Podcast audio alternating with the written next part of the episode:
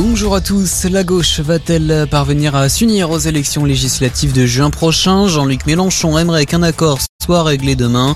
Dans une interview au JDD, le patron de la France Insoumise se dit optimiste sur les discussions en vue d'une alliance avec les autres partis. Pourtant, hier, la direction du PS a annoncé suspendre les négociations.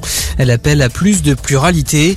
À droite, Christian Jacob a annoncé ne pas se représenter sur sa circonscription de Seine-et-Marne où il était élu depuis 1995.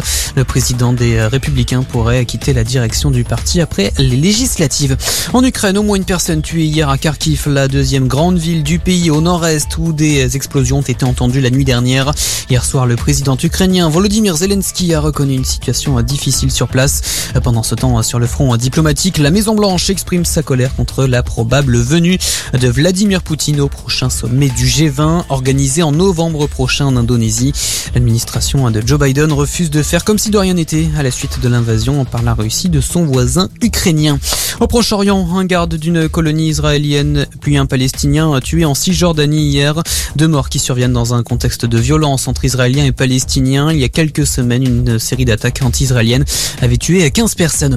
Retour en France, la réforme des retraites ou encore les questions écologistes au cœur des revendications. Demain, des syndicats, près de 150 manifestations sont prévues partout en France pour la traditionnelle mobilisation du 1er mai et de la fête du travail. À Rennes, un rassemblement prévu à l'après-midi a été par la préfecture en raison de risques de troubles à l'ordre public.